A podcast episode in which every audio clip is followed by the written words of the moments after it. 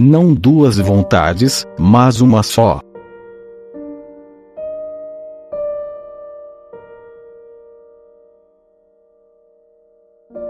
Por Vital Leudei.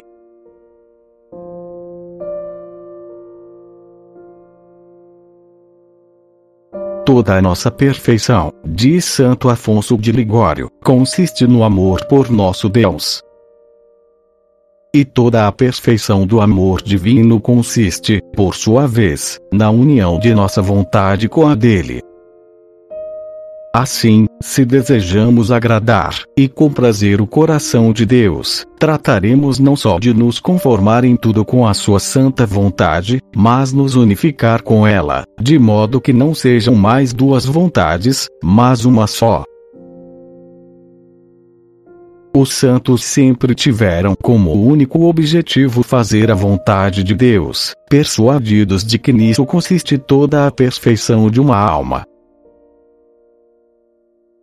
A Divina Mãe, Maria Santíssima, foi a criatura mais perfeita porque foi a que mais perfeitamente cumpriu a vontade de Deus.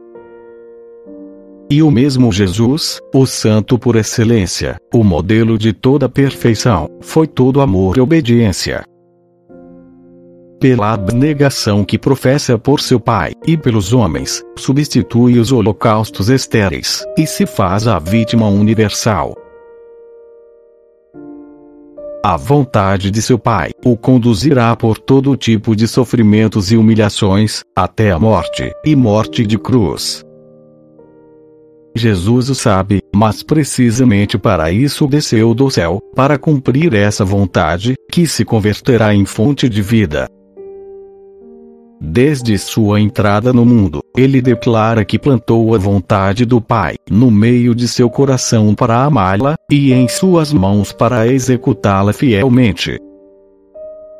Essa amorosa obediência será seu alimento, resumirá sua vida oculta, inspirará sua vida pública, até o ponto de ele dizer: Eu faço sempre o que agrada ao meu Pai.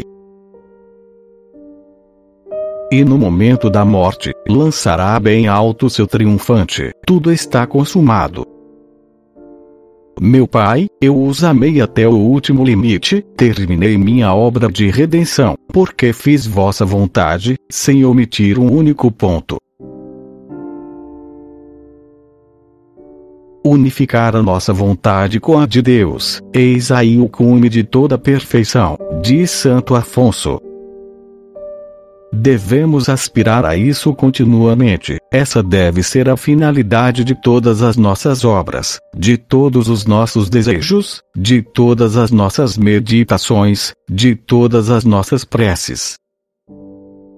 Seguindo o exemplo de nosso amado Jesus, só tenhamos olhos para a vontade de Deus em todas as coisas que nossa única ocupação seja cumpri-la com fidelidade sempre crescente, com infatigável generosidade, e por motivos totalmente sobrenaturais.